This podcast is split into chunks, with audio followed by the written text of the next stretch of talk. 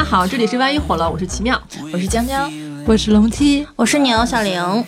今天我们想来聊一聊在北京租房遇到那些室友的故事，这么直接吗？就是这么直接，直接就上来了。不好意思，今天没有提前想怎么引入，就是摆一些烂人在今天。哎哎啊，什么没有？为啥想到这个话题？年底租房的朋友特别多啊，对，房子到期。然后什么中介公司跑路特别多，嗯，咱就想想，就是租房的时候遇到这些人吧，包括中介、房东，还有这个室友，比较离谱的好笑的事儿。嗯，我今天来就是坐这儿听故事来的。没有先生说，我没有遇到奇葩室友啊，因为我就很奇葩呀，我就想听这个，就是微微有那么一丢丢啦。嗯，那这样，吧咱先从一些比较离谱的先说起。啊，都看我，大家把不约而同看向龙七。你现在还是合租吗？对。那你现在的室友处的怎么样？现在室友就是他们都很安静，我们完全作息不一样，就有五点钟起床的，有七点钟起床的，像我就九点钟起床。你们都错开了。对，还有一个在主卧，然后他有自己的卫生间，然后我们就全。那你今天要吐槽的在这几位里面吗？嗯，不在，在之前的那几 位。那还好。对。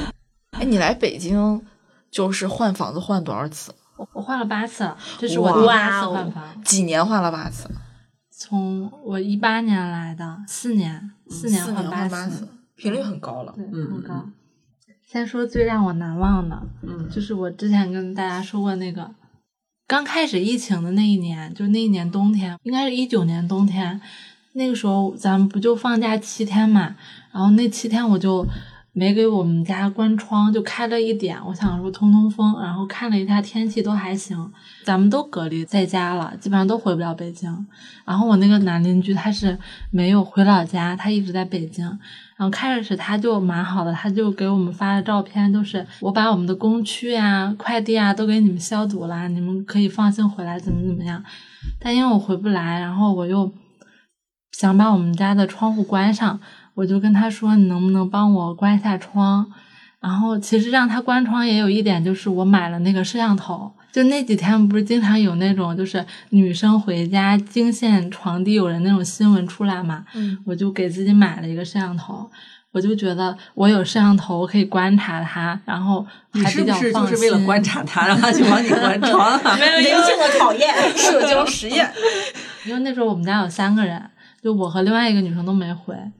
让他去关窗也是因为我能看得到，然后挺放心的。然后我说：“那你帮我去关一下吧。”我当时就打开了我的摄像头，其实我都没想打开，觉得冥冥之中真的是冥冥之中，就是想看着他关我的窗，因为之前想的是可以看一下回放啊或者怎么样。然后我就亲眼看见，然后没有着急给我关窗，先打开了我的大衣柜，先打开了我靠门的那边大衣柜，是推拉门嘛。推开之后，往里面看了一下，把脑袋伸进去，然后又退出来，然后打开了另外一扇靠窗的那边，又看了一下，然后关上了，然后再给我关的窗。临走的时候还环绕了一下我的房子，然后才参观了一下，对，参观了一下我的房子和我的大衣柜。当时真的，我觉得那个时候我就有点出汗了，在我家，我感觉。很愤怒，然后我的那个视频我就截下来保存了。我就在想，说我该怎么做，找他去质问还是怎么样？后来我想，就是我还是要回去的，不管我要不要搬家，我都要回去的。赶紧改了我的密码，因为我开始的时候就给他一二三四五六嘛，就改了密码。然后，然后改密码之后，我就跟我家人说这个事儿了。然后我妈就说：“那多给你点钱，然后你搬到。”离你公司比较近的地方，别去那边，就是太远的地方住了。回来之后的第二天，我就找了房子，而找了一个特别烂的房子。那个房子里面的人也很奇葩，就是 下次再表啦。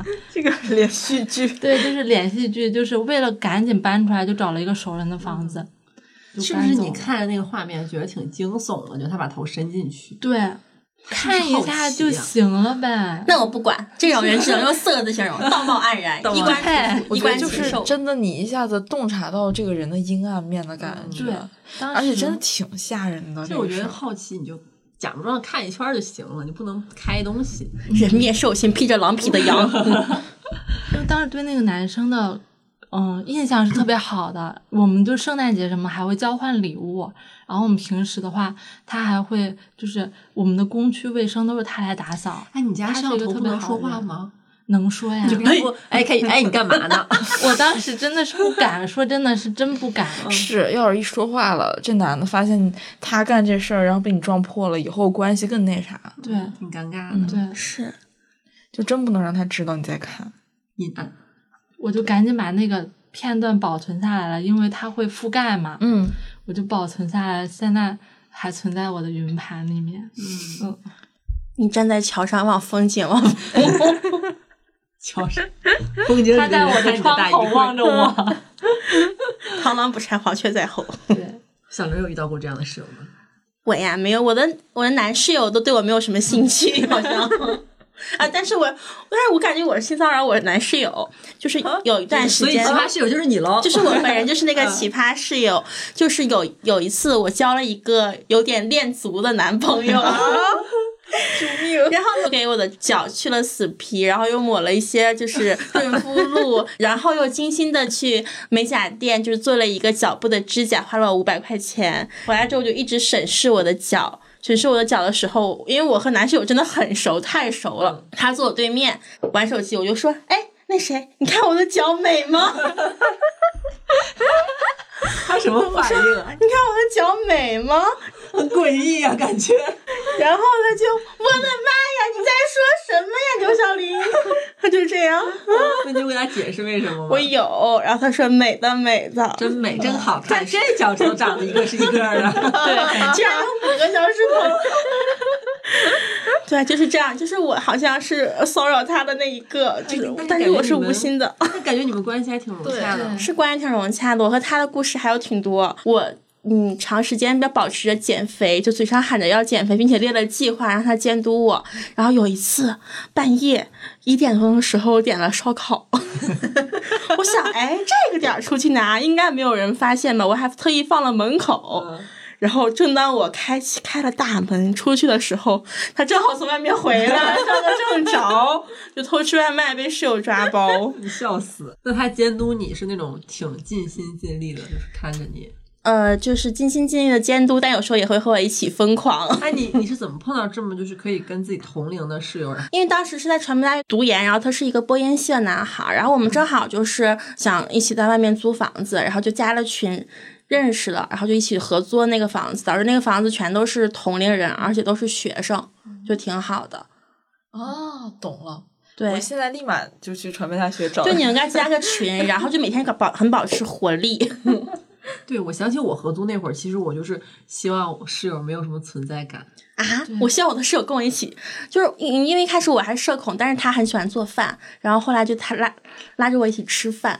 就我都是那种在门口听外面没有声儿我才敢出去。嗯，我我以前也是那样。就稍微有点社恐，可能是因为最早期被室友传销，然后导致对室友不是很信任吧。那确实，传销那个故事，咱可以往回倒一倒啊。那以后我就封心所爱了，就是嗯，跟谁交朋友都不可以跟室友做朋友。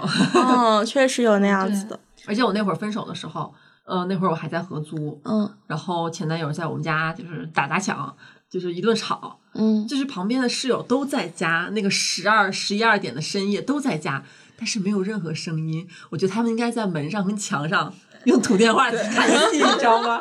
那声儿巨大。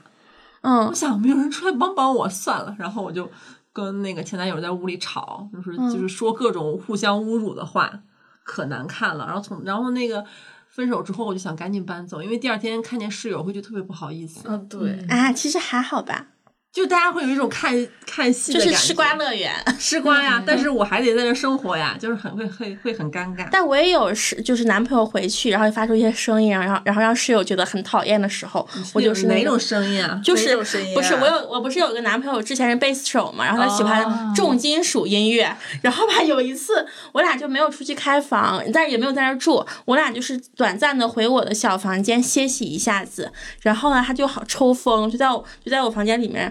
大声低唱哇都 go，就这样低声唱重金属音乐，然后整所有后面外面外面的所有室友们全都在，然后他们就觉得他疯了，然后给你发觉得我，精神也不正常。这和恋足那是一个吗？是一个是一个。他真他真的见证了好多特殊时刻。是的，我也发生过这种。因为我先说一下，就其实我从上大学，然后到北京到现在，其实从来没有和陌生人合租过。然后我大学是和大学室友嘛，然后来北京就是我和室友一起来的，然后到现在我俩还一直就一起合租，就基本不存在什么摩擦的问题。但为什么说我是奇真的不葩室友？存 在吗？这叫我就是你们提了这个选题的时候，其实我脑子里面仔细盘了一下，就感觉好像我是有点奇葩，因为包括就是。就我发生过什么冤种的事情了？就是我和前男友有的时候吵架的时候吵的有点奇葩，有点歇斯底里，有点抓马。然后我记得有一次最离谱的是，因为他当时我俩是异地恋，我在北京，他来北京找我，我俩就是当时吵架了，然后他就奋起就是出门离家出走，我俩就上演了一出琼瑶剧。他是出离家出走，然后手机没电，我马上准备奋起直追，然后我室友因为担心我们两个。都出事儿，然后我倒霉的冤种室友 在外面找找我俩，找了一晚上。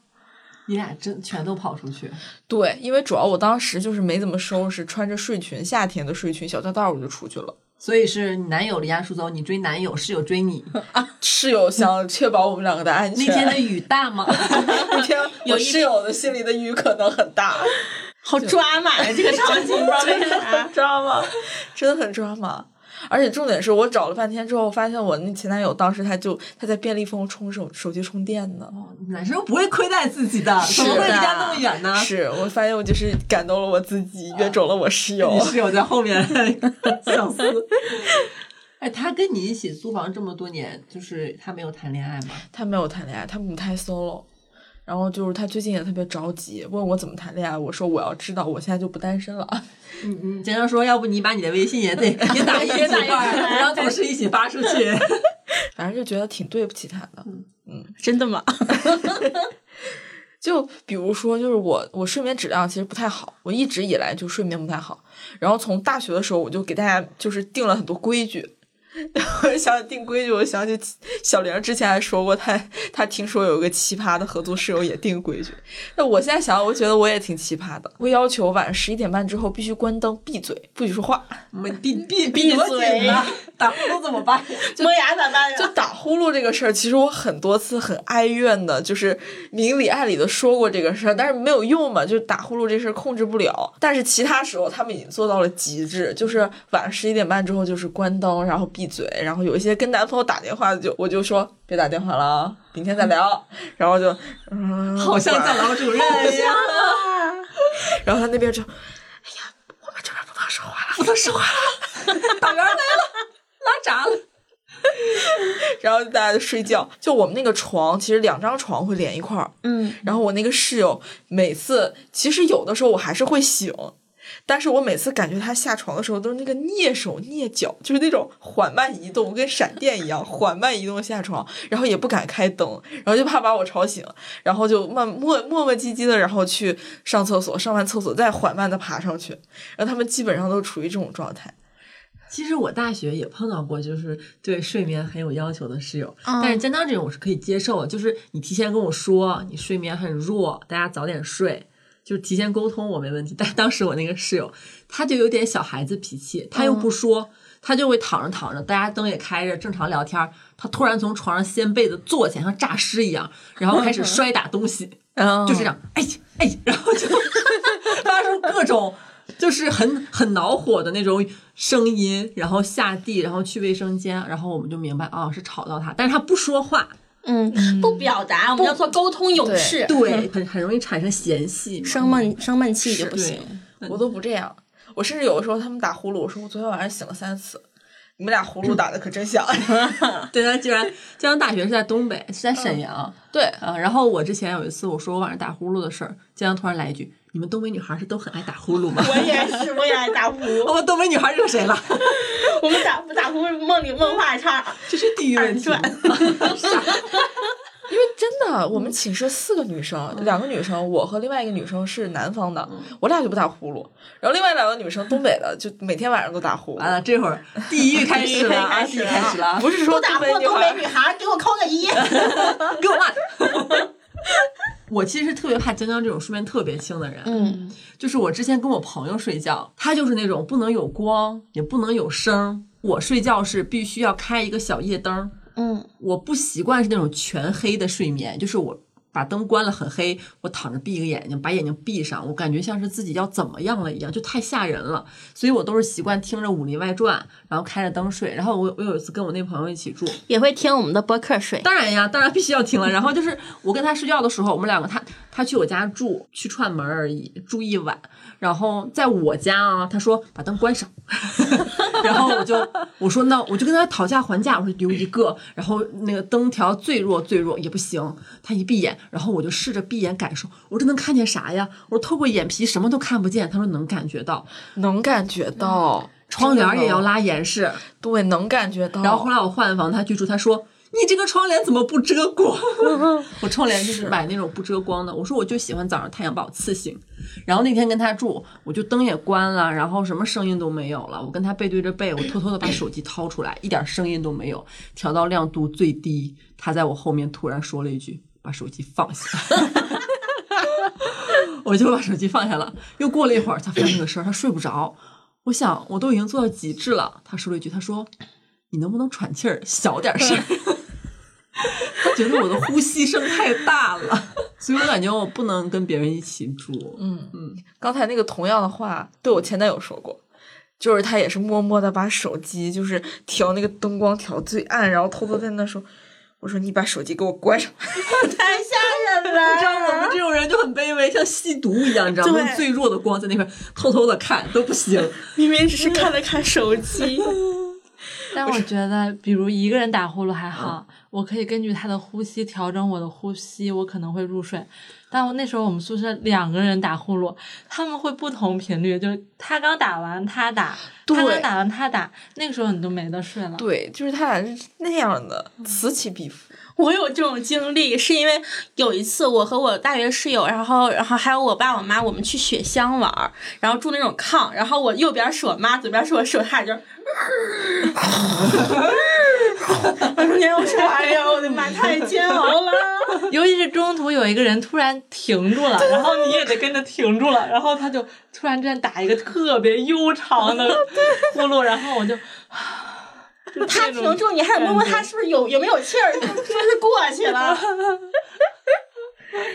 真的是这样。不过经常那个就是有光睡不着的，我有一个大学室友，他想了一个好办法，他戴着墨镜睡觉。想想你学一学，耳塞、墨镜啊，现在眼就这么蒸汽眼眼罩什么的。嗯哎，我大学我从大学时候开始戴耳塞已经戴成习惯了，但是戴着眼罩就有的时候眼罩会掉啊，或者怎么样，就不是很方便。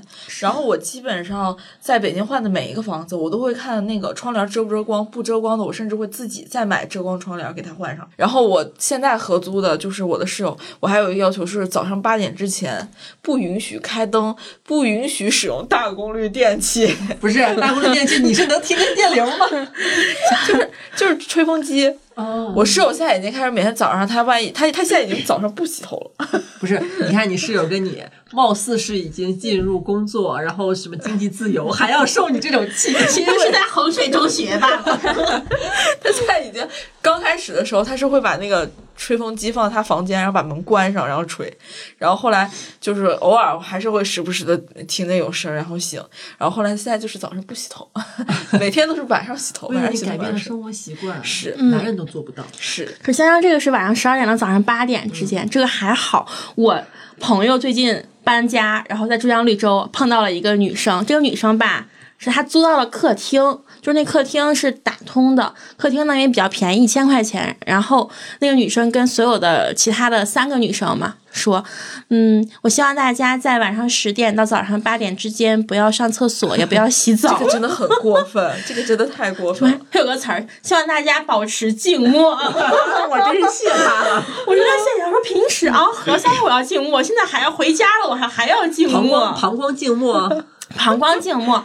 然后我那个朋友就没有办法，因为他之前就是他他之前也要要求过别人十二点之后不要洗澡，他就想，哎呀，我迁就一下吧，我的福报来了，可能是，他就买了一种马桶 放屋里，还然后每天我都尿在那个里面，然后早上起来我再去拎着马桶，然后过去倒掉，但一定得记得盖盖子，不然蒸发我都吸进去了。救命啊！但我每天也不是很，我放心说，我绝对不会拉里面的，我顶多是尿里面，然后再涮一下。半夜要想拉肚子怎么办呀？要报备吗？实在要报备，要报备，要报备。他们那个有个有个大门，然后大门里面还有一道门，然后那女生就说：“嗯，我每天十点钟会把那个里面那道门锁上，你们有谁要十点之后回来的，要提前给我报备，我我把我给你们开一下。”就这样，再给留门。对，不报备的敲门不开，不开。他那个客厅不是隔断吗？那个锁上了之后，是咱你们就没有办法去厕所了吗？不是，是门外回来的人，门大门。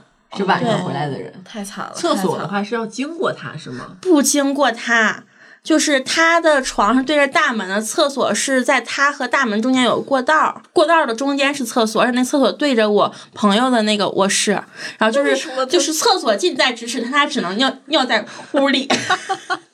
他是那种别人一开门一出来一走 一冲水他就会醒是吗？对，他说十点就睡觉啊，十点睡觉，然后早上八点之前也不能不能起来上厕所。我觉得这个真的有点过分。不是，不是大部分人晚上都得起夜尿吧？说你们忍一忍，少少。他说你们对我看上去他说你们少喝点水。但这个房子住久了对肾不好吧？对啊，太恐怖了。本来我我那个朋友刚搬来这儿挺开心的，这是住了第一个星期，然后他决定马上就搬走。哦，不能住了，太吓人了，吓人。而且你们这些女朋友，她这些室友还挺好的，还迁就她。因为那个主播那个女生她有一自己的独卫，然后另一个女孩呢，就是也是没有说什么，然后她呢就只有她一个人在弱弱的说：“我早上七点钟要起床上班，那我能早点起吗？我争取不发出声音，我洗脸不用热水，我以为洗脸不用水干洗，我洗脸不用热水。”然后那女生说：“嗯，尽量还是嗯。”要安静一点，出入的话记得把厕所的门关严，要轻轻的关，不然既会吵到我，然后也会有味道。那他为什么要租一个客厅啊？我也不知道，就是他租客厅是他的事情，但是受影响的就是其他掏了钱去租卧租卧室的人，花钱多的人就是反而还严重了呗。对 对对，我觉得你们就是性格太好，这要遇我，我我一晚上去三趟厕所，哐哐砸门。那我室友真的蛮好的，我基本上都在一点钟左右洗澡。就一点钟左右洗，就喜欢一点多洗澡。对，我就喜欢这个点儿洗澡。为啥呀？就是镜子里有东西出来。我就是因为我是一点钟左右上床，我就是一定要上床之前才洗澡，我不会回家就洗澡然后再干别的。我是要先把别的都干完了，然后洗完澡、吹完头发，然后我就直接上床睡觉了，是这样一个流程。那你的室友挺好。那江江该骂你了。其实不是，也不是室友的问题，经常就是想几点洗澡就几点洗澡，就很自由，就是嗯，还蛮好的。因为我室友他们是早上起的早，一个五点，一个七点嘛。嗯。然后我也也能听到他们洗漱的声音，但是我也不会说什么。洗澡声音没那么大，然后洗漱的话，我就把那个水龙头开的特别小，就让它那个水流就一点一点往下流，它就声音会很小。对，然后就那样。凑合凑合洗完就行了。嗯，这么说，我也不是很奇葩嘛。你哪有这个静默的这个奇葩呀？我至少没有要求室友静默，没有要求他们少喝点水。少喝点水对你们的就是消肿也有好处。消肿也有好处，他确实他费心了。但是一千块钱的客厅真的挺便宜，真的很便宜。对，真的挺便宜，而且它有个大窗户，那客厅挺便宜的。它有隔断吗？没隔断，他是自己买了一个板儿。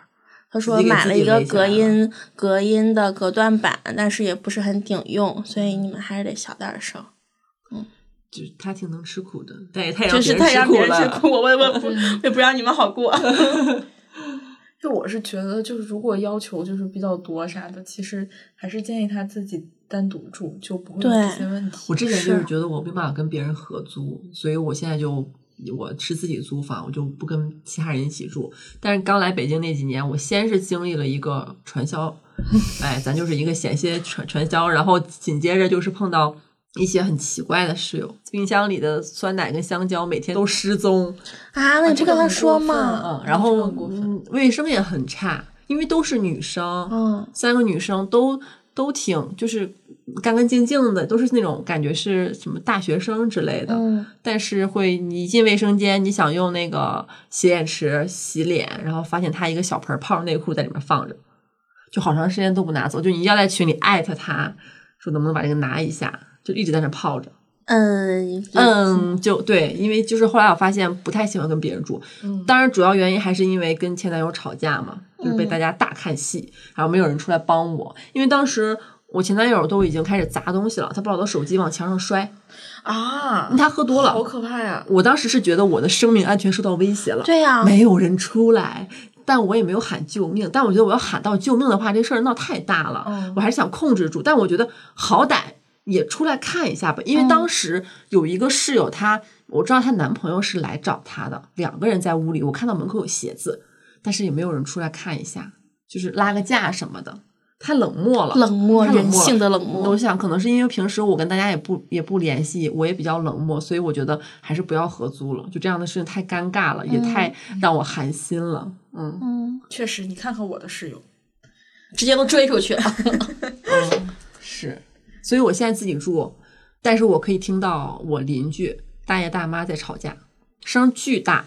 然后我要把耳朵趴在墙上仔细听他们两个说了什么。这个大爷平均每两天就要离家出走一次。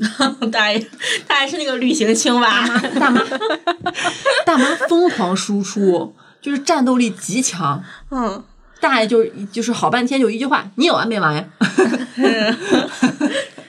这大爷大妈笑我和我前男友，也同样的离家出走。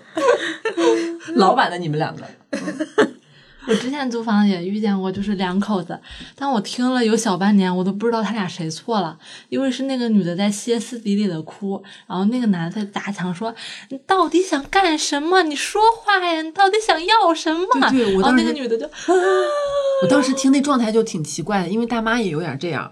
就他说那事儿特小，我根本不知道他俩因为什么吵架。他就说、这饭怎么吃，这饭怎么吃，就一直在说这饭怎么吃。大爷说就这么吃吃，就这么吃。然 后大妈就怎么吃怎么吃，你让我还怎么吃？然后他们两个可能饭就摆在桌子上，嗯，是没是没热呀，还是怎么着呀？反正就是特小一事儿。然后大妈就像个复读机一样，嗯疯狂的就是发发吃怎么吃怎么 吃怎么吃怎么吃。大爷说就这么吃就这么 吃，这么吃，过一会儿摔门不吃了。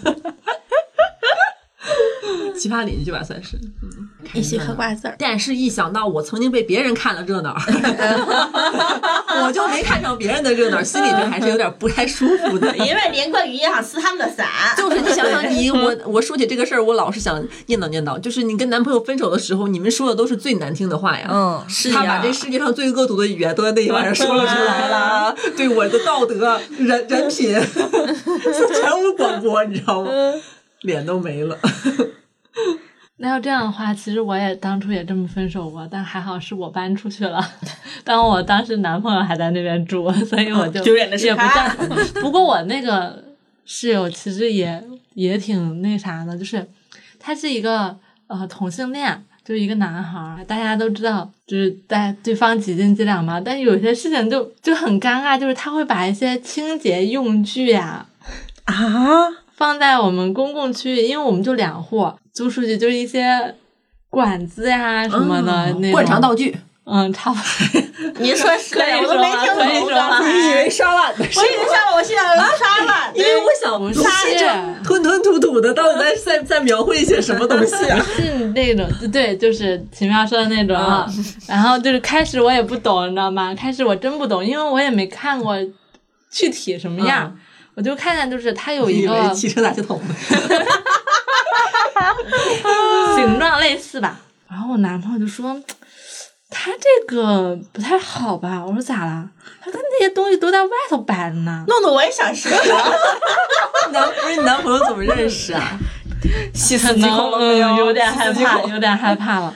有一段时间他可能一直没用，有点积灰，然后我们就按照这个判断他最近行情如何啦。这种有一次我洗澡，就是发现我们家就垃圾桶，就卫生间垃圾桶里有一个什么洗液，我就看了一眼，然后我就回去我就好奇呀、好奇就拿起了手机就搜索呀，就是一个类似于清理的洗液，但是就是什么嗯，不能用于清洁伤，还专门就附了什么不能用于灌肠，不能用于怎么怎么样，然后就觉得嗯，是不是不太安全呢？你这个不太安全又很隐晦，你是担心他的身体还是对，我担心？是担心他的身体 是不是不太安全？因为不能灌肠，但是他用了可能。对，你想告诉因为那个男生他是一个非常懦弱的性格，嗯我会觉得他会不会是被被人对暴力对待了什么的？啊所以当出现那个东西的时候，我觉得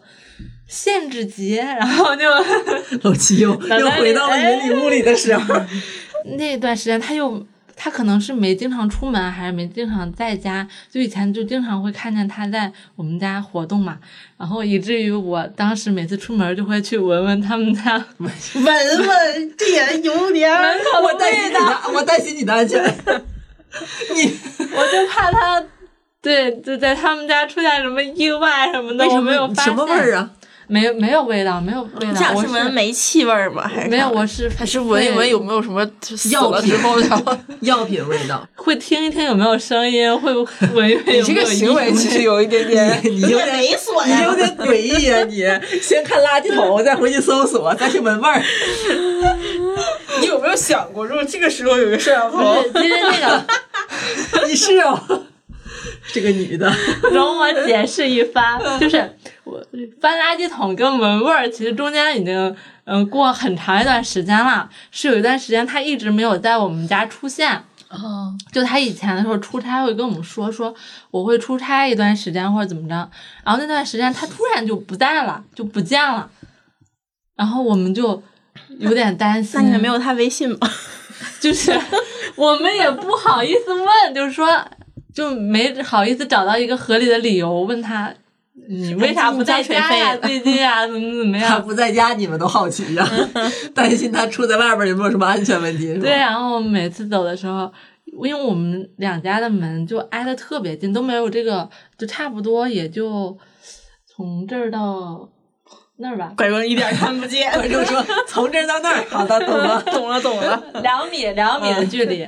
就每次我换鞋的时候，就会挨上，基本上就会扶着他们家门，这故意的吗？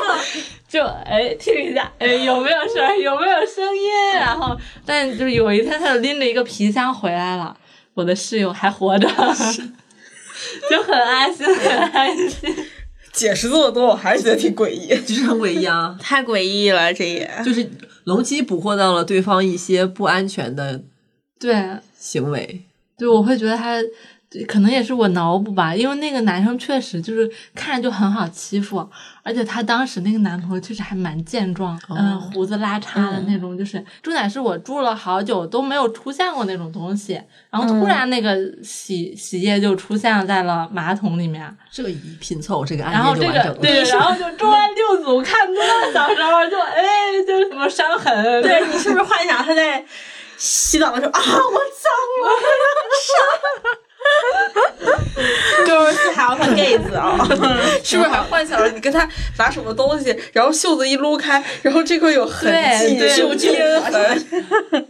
嗯，确实还蛮尴尬的，就是有时候会看见他穿着，我们会回家很晚，不是白色三角内裤，那比袜子还穿着那个在家晃啊，就是也不应该是他以为我们已经在家了，但其实是我们那个时候就是在天堂喝酒喝到很晚了，嗯，就是开门的时候发现他在。他穿成那样在厨房里面煮泡面，反正我们三个人都尴尬了，当时就、嗯、挺尴尬的。对，嗯从此以后基本上就也没再也没有看见过大哥的腿毛，每次都包的很严实。大哥腿毛不应该是叮当猫吗？他会，大哥觉得，哎呀，我脏了。了，被他干了。大哥说：“哎呀，我脏了。”对，哎，小玲，你跟男室友合租有这种穿衣问题吗？穿你穿啥出去？我的夏天我就穿睡衣，夏天冬冬天穿毛毛的，脚都露出来了。夏天穿，我我在家都不穿内衣的，我感觉凸点好像也没事儿，因为我男室友就太熟了，我们一块儿住了三年，啥啥都见过，他都在我床上躺过都，真的挺好的。真的真的，但有我也有这种诡异的事情，嗯但是是我给别人造成的。有一段时间呢，我吃优思明，然后呢，就是吃优思明第一个月，它有有一些反应，我的不良反应就是我来了一个月的大姨妈，救命啊！我从来没有听说过这种反应。但是我上知乎上是有姐妹跟我一样的，就你子宫内膜脱呃疯狂脱落，然后来了一个月大姨妈，然后我有一次就是穿着夏天穿着那种薄睡衣嘛，站在她面前，然后我我说我说那谁，然后那个我那个血就顺着大腿根哗一下流下来，流到脚，他说那然后我那个男室友说。我的妈呀！什么呀，牛小玲，又是这样这样什么？这件事情，吃加油，加油！不是，这确实是太吓人了。他说他这辈子都没见过这种场景。你跟他说这就是惊险，对，他说这就是月经。对，这就是每个月都会来的东性西。性教育课我给你补上。哎，他那一瞬间会不会以为你流产了？他说你怎么了？然后我说我说我要来月经了。怎么垫卫生巾呢？不是因为那个见了很多人那个疯狂的流，就是流止不住，就是你跟崩了一样。我那一个月就是面色苍白。倒是去医院看看呀！啊！但是我当时觉得就是没什么事儿。先 百度，从你下次别百度，你站在他面前流着血喊他，你想让他给你提供什么呀？我想让他就是因为他关爱我一下，就是因为我 给你点血。就是说，嗯，我们一起取个快递什么的，你等我一会儿哈，还干嘛的？啊然后我呢，我那时候身体还是就腿脚还是灵活的，就只是流流血，内内力有点不行。不 是，你要是拖着这副身体，你留意走廊，龙七住你楼下，龙七天天在你门口闻味儿，真的。太吓人了，不要闻味儿了吧？龙七还脑补，龙七把摄像头拿出来，然后呢，就是我那段时间流大姨妈真的流的很严重，除了给她造成这个冲冲击之外，我还留过好几床单儿。就是我那时候床单，我上面会我会穿安心裤，然后我也会垫卫生巾，但是还是没有办法，就流的真的太多了，就是直接一一个大崩啊，就留了床单，就是一大片一大片血。然后就是我本来想洗来着，后来忘了，我就把床单都放在一个袋子里，放到我们嗯、客厅的一个小角落里。他们说那是那是我大姨妈床单，你们别碰啊。然后搬家的时候我就忘了。太吓人了。然后呢，住进来的下一个室友是一个男生。这男生呢喜欢喜欢打扫卫生。有一天在打扫客厅的时候呢，打打完之后就跟那个就把那个男室友叫过来说，因为那男室友还还在那儿住，说：“哎，你知道吗？咱们这个屋以前发生过事儿。”男室友就吓够呛说：“怎么了？”说杀过人。我那个，然后我那男室友说。啊！你怎么发现的呀？为啥我在这住三年了没有啊？他说我早上看到好几条满是血的床单儿，然后然后我那说啊，那是女小玲让大姨妈血，是上一个租客的，你不用担心。然后那然后那个新来的男孩说不可能这么多，不可能姨妈血我见过，不可能这么多。我操！没 见过。提醒一下读者，如果真这么多的话，一定要去医院看大家还去医院看看，比较放心。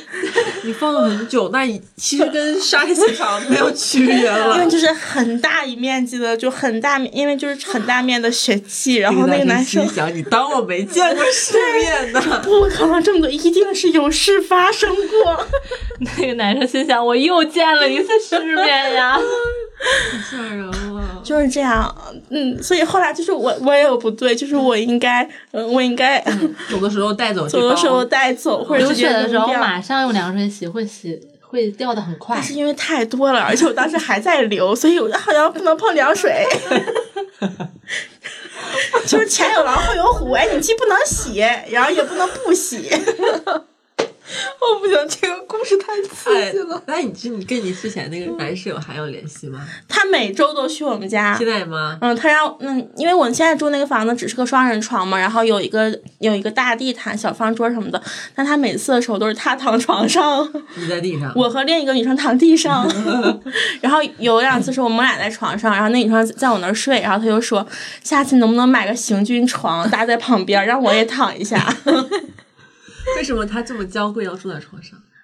也不是吧，就是他，因为他有时候是晚班，三点钟上班，然后早上九点钟下班，中午上我们家来，然后他就很困。啥职业呀？他是主持人。哎呀，有有有哎呦呀呀呀啊，盘架曹顺儿可帅了。是有没啊，有什么朋友什么的、同事什么的可以给我介绍一下的？好，我问问啊，建个群主要是为了以后租房方便。租房方便。嗯，反正就是这样，现在关系还挺好的。我们，我想我们在一块儿是因为从饭搭子这种，总是一一起去逛超市，什么时候才开始一起煮火锅啥的。嗯，挺好的，很羡慕这种对，但是他至今也难难以忘记。有一个带带血血的床单。单，他写的床单和我那个流血的说，我叫叫他名字，那谁谁。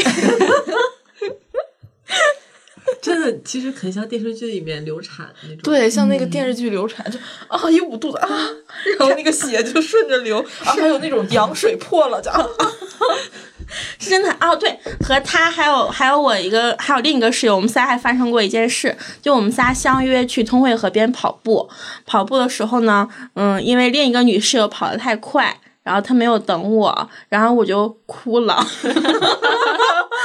我生气了，生气的时候呢，我怎么做呢？就是我一个人先跑了。我就你们不等我，然后就、呃、然后就开始跑。跑完之后呢，那个室友我我我旁就怕没有人追我，我在在那个路口等了一会儿，然后发现那个室友来追我，然后那个室友也跟着跑，然后我那男室友在后面就是整个一个大愣住，他说你们两个太抓马了吧，你追他跑，他 不亚于江江跟她男朋友那段感觉。真的这一期听众一听，这几个女的一个比一个抓马，真的是个个琼瑶。就这样子，我的姨妈故事已经完了，很精彩，是很精精彩，有有点惊悚也。是，有点共患难了，其实。所以才会成为朋友嘛。嗯，我也曾经以为可以跟室友成为朋友的，谁想他转身进了传销组织？是是是，但我是觉得，真的有的时候遇到特别合适的室友，真的挺快乐的。有的时候，就有一些惊喜，其实可能只有那个室友才会给你。就你们有那种室友的惊喜瞬间吗？我之前就也是在顺顺义住，就是那个偷看我房间那个男生，其实嗯、对门那个女生对我特别特别好。我感觉那个时候也是因为我可能太社恐了，那个时候我刚来北京。首先啊，我是一个坚决不会跟朋友一起住的人，就因为我会觉得我是希望就是大家把所有事情都讲清楚，就比如这个地方脏了，你就去给我打扫；就那你弄脏了，就你去打扫，你会你要把什么碗都洗干净。但如果我跟我室友的话，因为关系太好，反而我就是那种特别容易不好意思的人，我不好意思让别人去干什么东西，我会觉得就跟朋友一起住的话，我会受一点点委屈，所以我就是纯租房，一定要和陌生人一起住。然后我当时那个女生，她是，我能感受到她很想跟我交朋友。她煮奶茶会煮我一份，点奶茶会点我一份，买甜品会给我买一份。但那段时间我就是天天就去出去喝酒，然后每次我就会看见我的门把手上挂一些吃的，水果也好呀，饮料也好啊，甜品也好。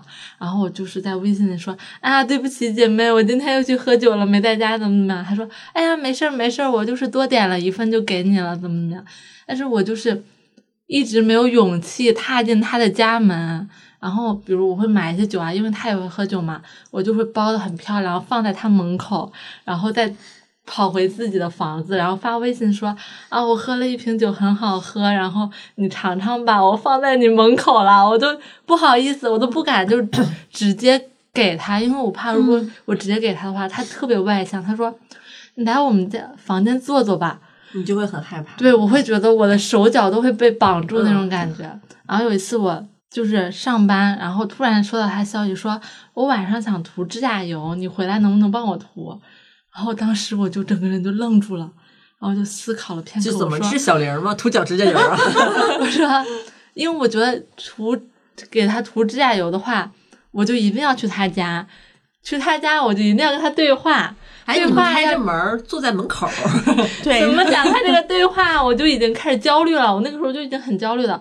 我说：“哎呀，对不起，我今天要加班，就为此那那天我加班到十点钟才回家。然后我跟他说：‘啊，啊，姐妹，你还涂指甲油吗？我回来了，我可以帮你涂。他说他说涂，他说哎，不了不了，太晚了，你休息吧。就那个时候就感觉真的是一个错过了一个很好的朋友。现在我们还有微信，偶尔还会就点个赞啊、或者怎么着的。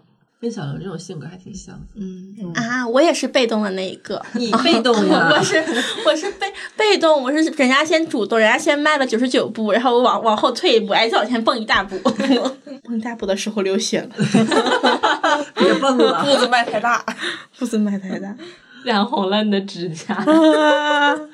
我想，我想到一个就是不是室友的故事，就是我朋友前段时间找房子，嗯。然后那个他那个房子是那个房东阿姨不租了，然后他就找了个中介，忘了是链家还是哪儿了，然后那个呃看好房了，也签合同了，然后那个中介那个小哥儿呃签好电子合同。然后紧接着呢，就是他订好房子的那一户人搬走，嗯。那个中介去查房的时候，给他拍一段视频发给他看，说现场有点混乱，太埋汰了，你看看你收拾收拾吧。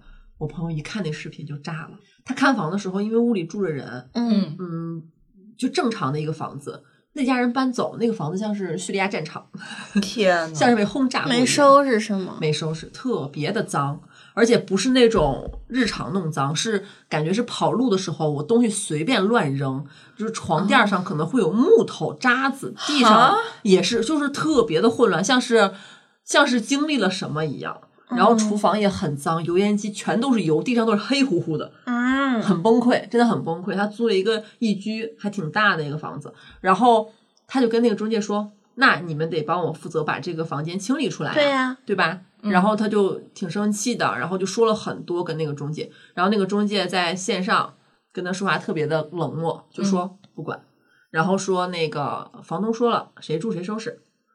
然后我朋友就打了很多字，就意思说能不能跟房东阿姨商量一下，说扣一下前一户的租金，打扫卫生。然后说，如果你们公司正常就是领我没有签合同去看这个房子，这个房子这样别人会租吗？就这样子。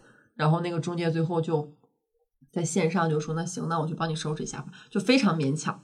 然后后来我朋友晚上去看了一下那个房子，然后跟那个中介打了个照面儿。后来两个人在微信上又说了一会儿，然后那个中介晚上就是突然就是整个人的态度跟之前不太一样了，在语音里就有点哭腔，跟他说：“我跟你说，我这一单我就赚几百块，就赚四百还是几百块，这要让别人知道都得骂我大傻逼。”他是个东北的，他说让别人知道都得骂我大傻逼，我都不敢跟别人说，我都不敢跟别人说，我我帮你扔了好几套了，什么什么，我收拾了一下午，怎么怎么样。然后我朋友就是说还要动，然后他一听他这个声音就有点哭腔，嗯，就感觉还挺可怜的。然后那个男孩儿就说。你说话不要这么大声，我害怕。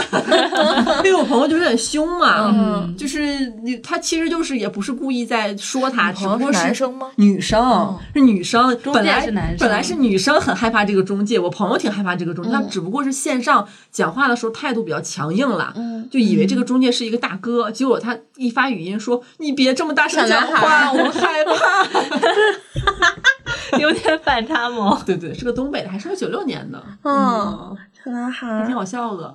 但是我说实话，我刚听完这个故事啊，我是不是我内心过于冷漠了？我就觉得这个事儿是你自己跟房东阿姨那边也没沟通清楚，你收房了这么乱乎的，你就直接收过来吗？你说你挣四百多块钱，那正常这房不就是挣四百多块钱吗？佣金都按百分比来抽，那你这事儿，那你不能所有的代价都由我来承担吧？对，我是这么觉得，就是你哭也不管用，这种事儿跟我哭这。就是社会的毒打。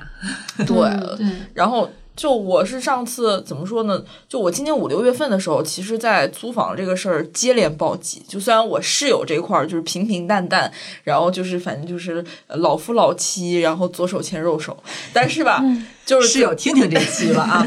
你之前有一期说你室友怎么着来着？平淡了还是寡平淡淡了，寡淡了，没有感觉了。今今天是左手摸右手了。我看是七年之痒了。哎，我俩好像真的就是七年多了。嗯呢我知道你室友叫啥，紫晶啊。不要呀，不要这样。但是这个五六月份的时候就接连暴击，因为那个时候北京其实封控的还挺严重的，然后我们当时也居家了快一个月吧，地铁、公交全关。然后就那个时候，我们房租到期了。我们当时就是本来刚开始是在到期前的一个月，我们当时跟房东商量这事儿，然后房东就突然跟我们说说，因为他之前是其实跟我们说过，就是不续租，因为他准备卖房子，但是还剩一个月租期的时候，他突然跟我们说说，哎呀，我们现在不打算就是卖房子了，觉得现在这个经济啊，我们觉得还是得保留不动产，不打算卖房子了。说你们要愿意租的话，我们就接着续，嗯，就反正还是原来这个价格。这房子住惯了，而且其实确实没有什么大的问题，我们想那就续租吧。中途其实我们有好几次说，那我们再续签一个合同吧什么的。其实中途的时候就有点怪怪的，说什么哎呀，就咱们俩之间的关系，然后互相之间都知道对方的工作单位在哪儿干活，还说现在封闭着呢，咱也不好当面签什么的，然后就先咱口头上就续上了，反正就是互相信任就行了。OK，没有问题，然后就接着接着过，距离我们的那个合同租期大概还有一周的时候。房东突然过来跟我们说，嗯，他准备卖房子了。不要脸。对，就是突然 间又说要准备卖房子了，然后就说，嗯，可以让你们多住几天，因为也知道比较紧凑嘛，然后可以让你们多住几天，然后那几天照常给钱。那他让谁多住几天呀？对，就是我们我们跟他商量之后，就是他那边一点都没有因为自己的这种出尔反尔而做出任何的。就是物质上的和这种价值上的让步一点都没有，然后我们当时就挺生气的。我觉得你这样不耍人玩吗？然后就跟他说话的时候就没有那么的，就没有以前那么的客气了。然后他就会直接说：“如果你们要这样说话的话，那就是到期给我滚吧。”好恶劣呀！哦，对。对。然后这个房东，说实话，这个房东我当时就是刚开始租他房子的时候，其实不知道他是这么个恶劣的人。他好像是一个服装设计师，然后就是住大望路那边。我就开始已经开始报这个人了，但是我不说名字啊。然后我也知道他在哪家公司，然后感觉是一个呃新北京人的那种状态，就是家庭美满对对对。然后我就感觉看着平时看着挺有礼貌的。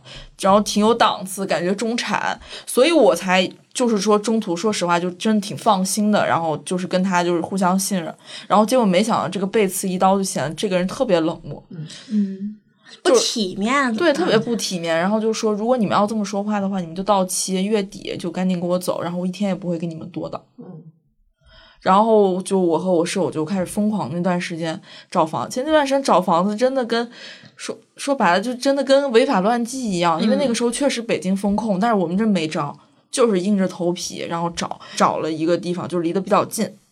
而且还不能搬家那段。对，因为那个时候还不让搬家，对，所以我就只能在附近，然后找了一个地方，找搬家公司，让开那种小一点的包车，没那么明显的，然后假装不是搬家车，然后搬了，搬了两趟，然后又叫了好几个朋友帮我搬零碎，就这么手动啊，就这么一趟一趟搬，忙活了反正整整一两天。哎呀，反正是那段时间就是被这个房东折腾挺惨。然后后面呢，又换到了那个新的房子嘛，然后新的房子里面其实是我那个房间的那个柜子其实是坏的，它放在那儿坏的。签合同之前，中介就跟我说说这个呃柜子肯定给你换，但是呢现在换不了，因为仓库是关上的。我说那行，OK，那就到时候什么时候能换，然后就是咱们就是互相就问着点儿。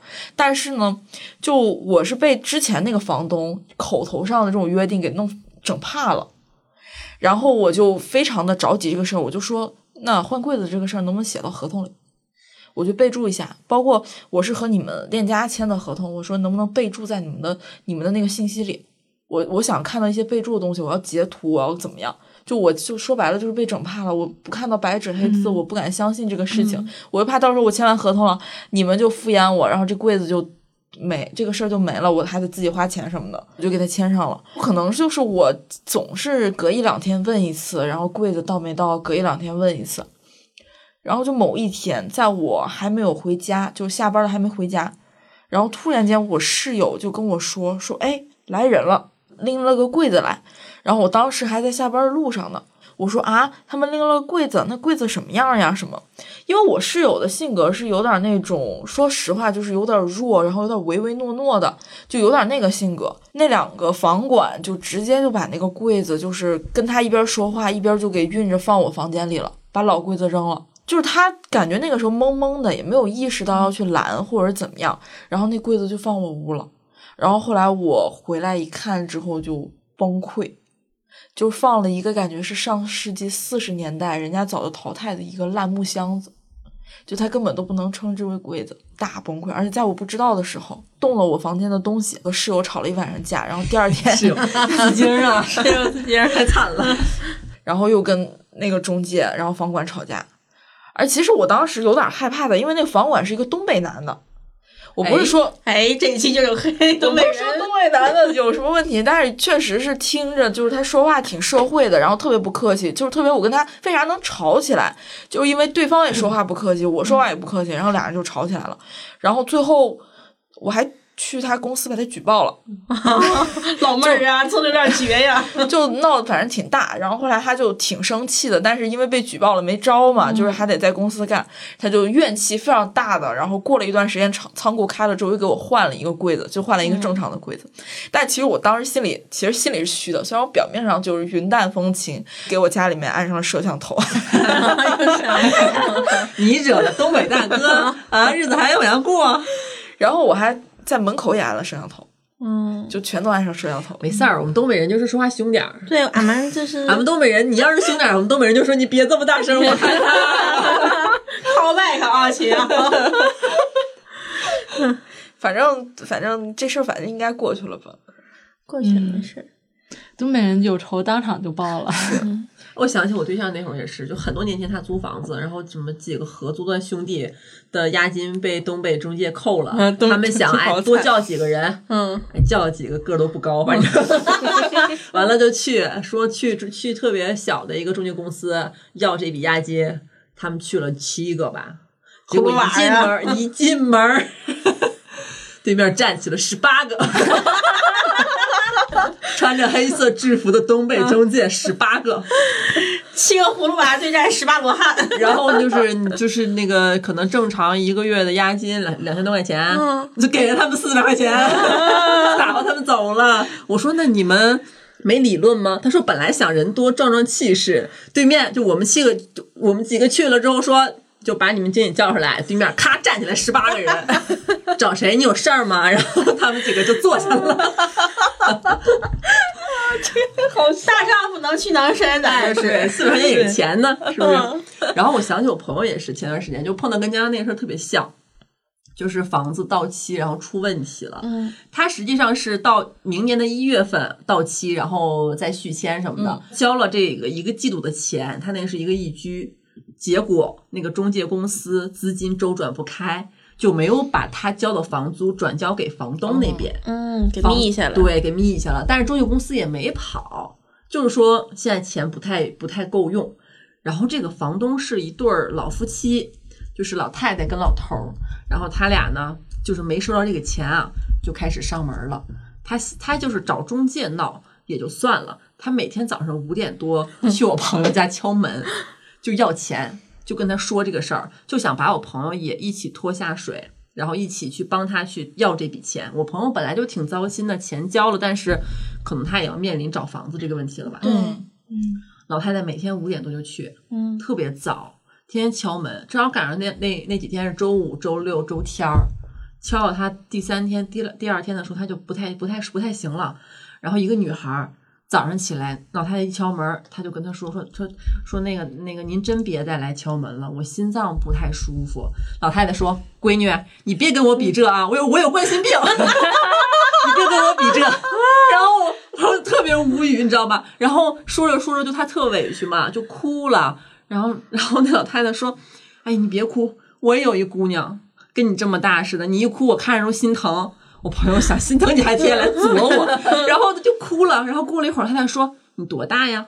朋友说：“啊，自己二十八了。”然后他说：“那你该结婚了。”没躲过呀，就是每天早上都去添个堵，嗯最后好歹是这笔钱那个公司给了。嗯我觉得就是因为他就是特别能闹人吧，就是这种功力，也就是可能中介公司那边就是借钱也把钱先给他。哎，这种类似事儿我也遇到过。就上一个房子，然后其实是呃楼下的，楼下的也是住了一对老夫妻，然后他就来敲门说漏水了，说我们这漏水了。就其实我们说啊，我们漏水了，我们就赶紧检查。刚开始确实是发现有一个地方漏水，然后我们就找了修水管的呀什么，就来全部都修完了，换新的，然后加固了。加固了之后，他们说还漏水。我们说，哎，我们修完了呀。这个时候都找物业的过来看了，结果看了之后发现他们那儿确实是漏水，但是他们漏水的地方是哪儿呢？就比如说我们四楼这块儿，就是下水，你洗什么东西下水，那个管道会到三楼，其实是在三楼的楼顶上的那个位置。老楼嘛，楼里面会有老鼠啊什么的，或者怎么样，啊然后反正就是把那个管子给咬烂了。嗯但是实际上是在那个楼里面的，在三楼，算是他们家楼顶上，就是他们房门房顶上的那个地方漏的。然后我说那问题解决了，那就您找物业过来给你修，然后怎么着就行。然后人家这对老夫妻呢就不听，还接着上来找。而且问题是啥呢？就是其实是我们只要一开那个厨房的水龙头，他们那儿就会漏，因为是下水到那儿。那我们也不可能不用厨房呀，我们不可能不开水呀。我们一用，他上来蹭蹭蹭敲门，然后就开始念叨说你们这得管呀，怎么怎么样。我说我就说了 n 多遍，我说哎这事儿真不和我们没什么关系啊，都跟您说多少遍了，就是您去找物业，然后这事儿怎么怎么样。我们这边物业都看完了，物业也跟我们说了，说这个东西您去找他们，在我们这儿修修不着。就你跟他说多少遍不听。有一次我前男友来了。然后在家里面，我们正做菜呢，然后正正准备做吃的呢，来了，老太太又噔噔噔，因为我后来已经不愿意开门了，开门了之后，她有的时候说实话真的很不懂礼貌。我在门口跟她说，她蹭一下就冲进来，然后跑到厨房，然后说，哎，你们这怎么怎么回事？就开始看起来了。然后后来我就不开门，就和她在门口掰扯，我说您真别来敲门了，我说这事儿跟您说过很多遍了。一直在外面絮叨，然后然后说话说话，男朋友突然在旁边说了一个说：“您到底想干嘛呀？”然后就是说了这么一句：“没事儿了，他就是想被说一句，没事儿了，没事儿了，就没事儿了。”停顿了一会儿，然后就感觉他那边又说了些啥，但是声儿小了，就絮叨了几句。男发现朋友就这边确实说不通了，然后我。男朋友，我男朋友就就是比较就语气强硬的说，跟您说过多少遍了，这东西和我们没有关系，您自己找物业，你别过来了。就说了这几句之后，人走了，后来就再也没来过。所以说家里还是得有个男人呀。有的时候年纪大的人，他就是就是他他真的挺说不通，但是他又觉得。嗯，没准儿你也能帮他解决这个问题，就一遍一遍的，对，对嗯我说是难听话，就有点觉得小姑娘软柿子好捏。嗯，嗯，就反正咱今儿说了半天，反正租房啊，你无论合租还是租房，其实我们说的时候遇到事儿挺多的。嗯，我之前有一个，就是我朋友是二房东，结果住两个月之后，他进监狱了。